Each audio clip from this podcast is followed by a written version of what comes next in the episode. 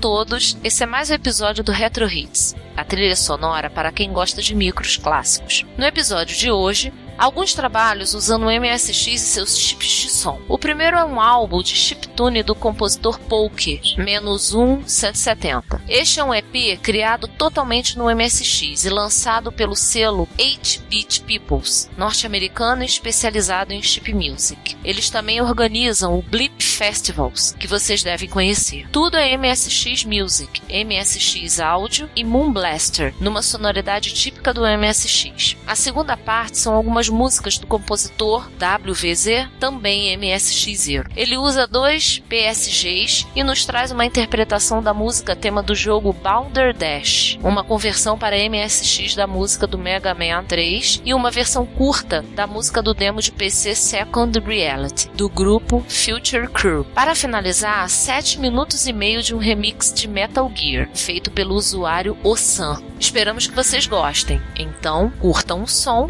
e nos vemos no próximo episódio.